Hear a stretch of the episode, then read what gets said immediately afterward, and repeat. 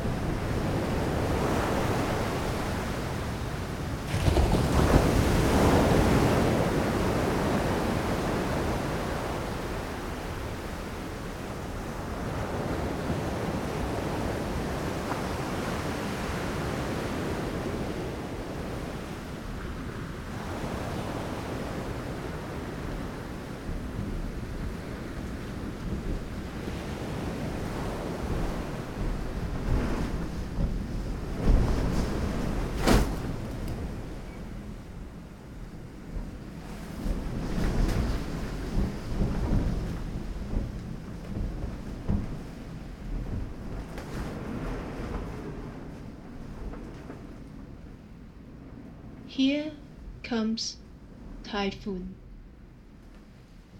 台风来了。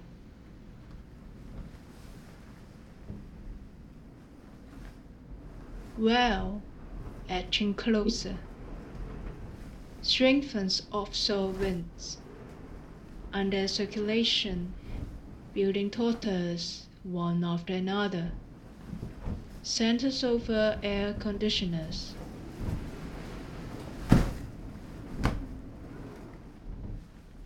預計隨着鯨魚靠近，離岸風力會逐漸增強。受鯨魚嘅環流影響，大廈一棟接一棟搖晃，集結在冷氣機頂上。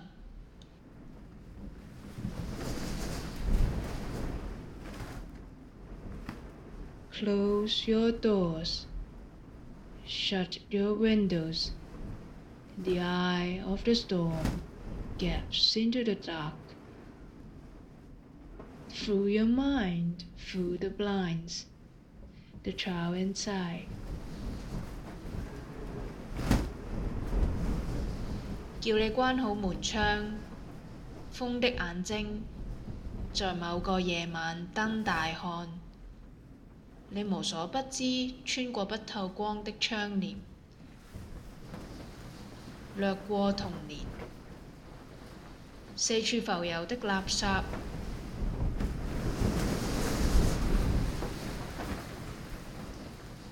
floating trash, sleeping bag, hot at rest, cover set,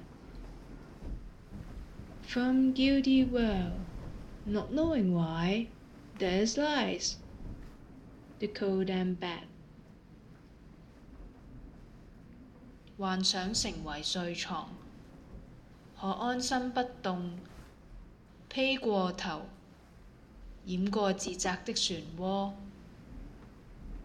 原因不明，流走了，冷又濕的被窩。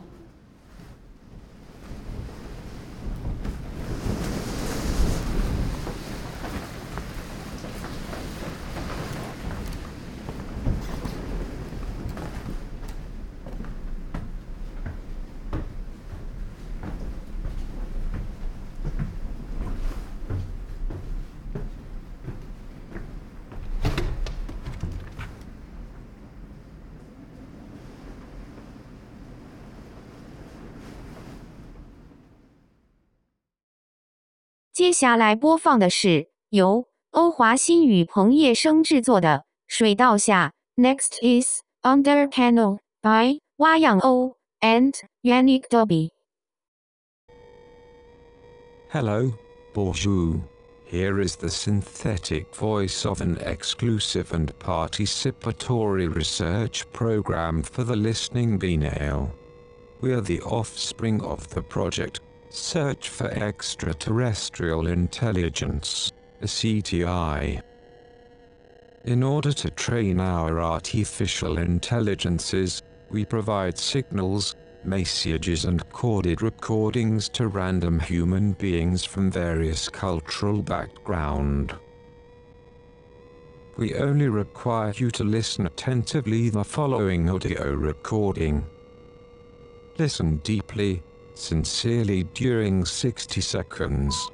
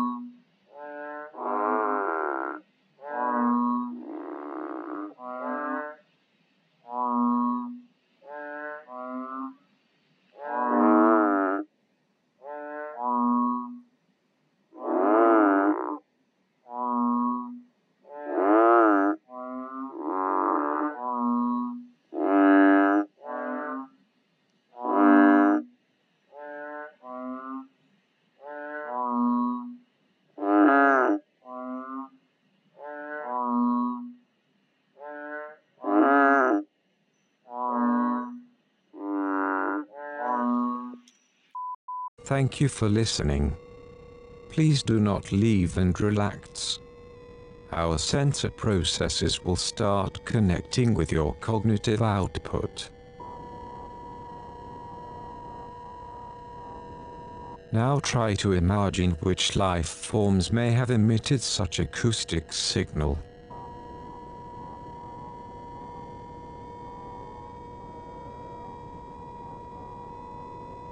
Now try to imagine what could be the signification of such message.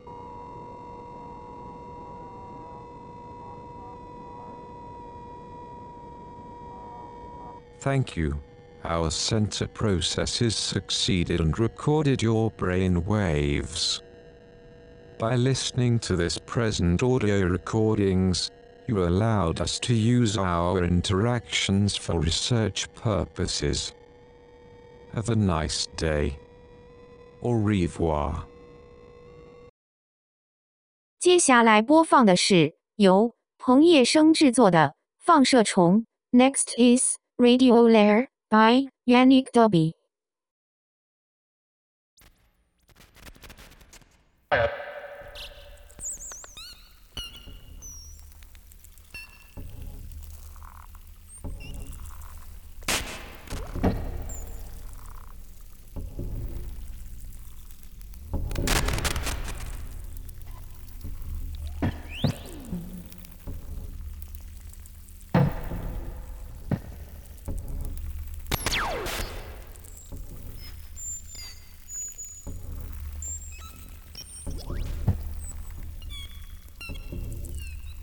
Uh.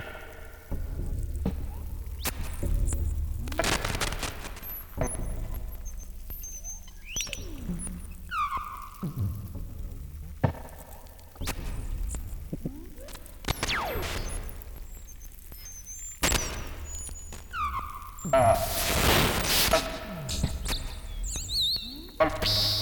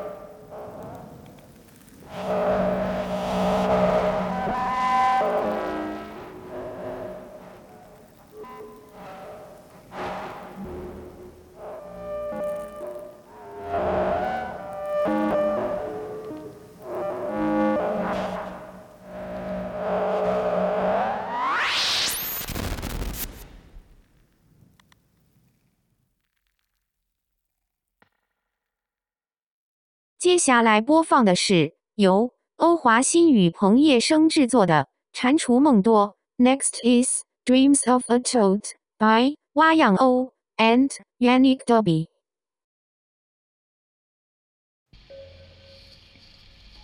Dreams of a Toad. Scratch not, rush not. Regular broadcast blasted through the speakers in the square. Lingering between dreams and reality, the toad saw himself lying in bed staring at the ceiling. Itches kept him up the night before, and the broadcast tonight dispelled the last trace of sleep in him. He always woke up and rested. Whether because he slept too little or dreamed too much, he could not tell for sure. Anyway, now that he was up, he might as well grope his way to the bathroom. March was a month of mist and moist.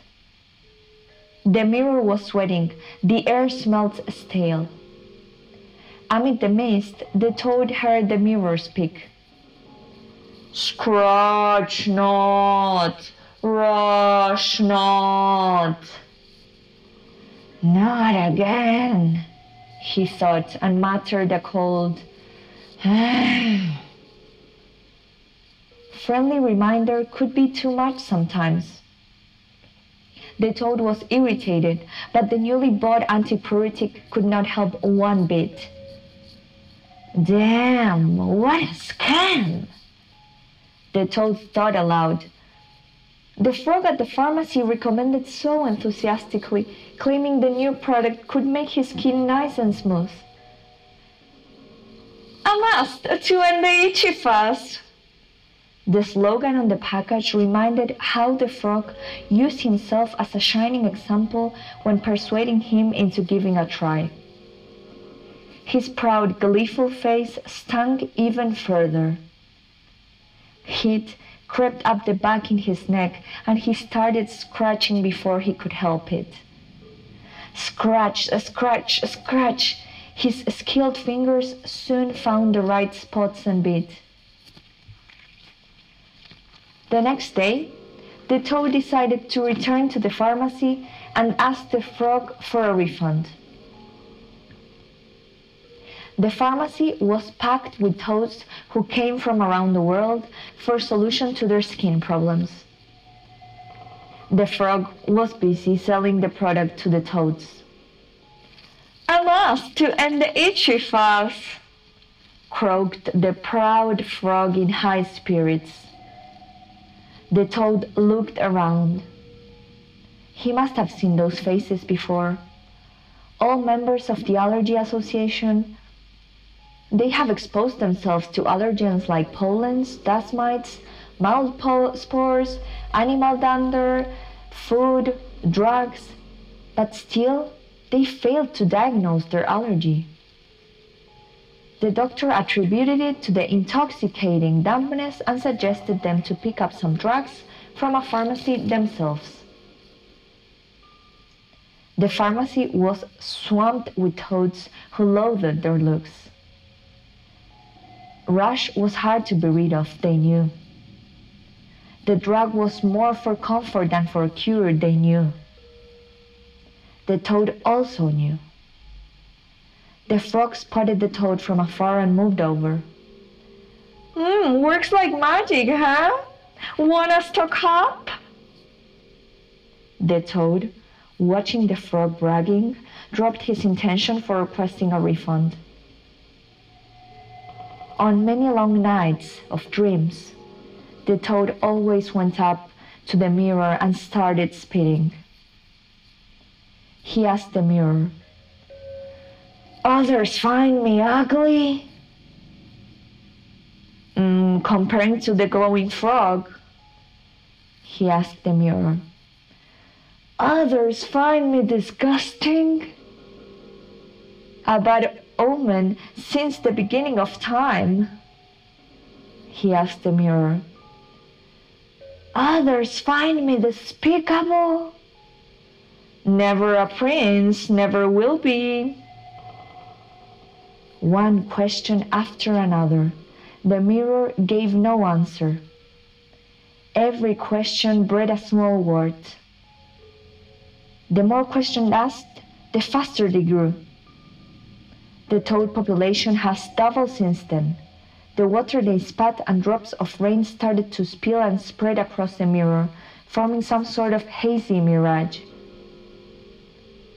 Amid the mist, the toad thought he heard the delayed echo for the mirror.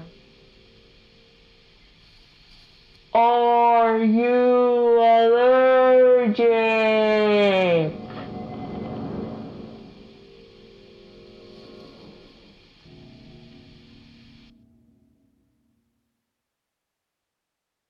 节目播放完毕，谢谢收听，Thank you for listening，拜拜。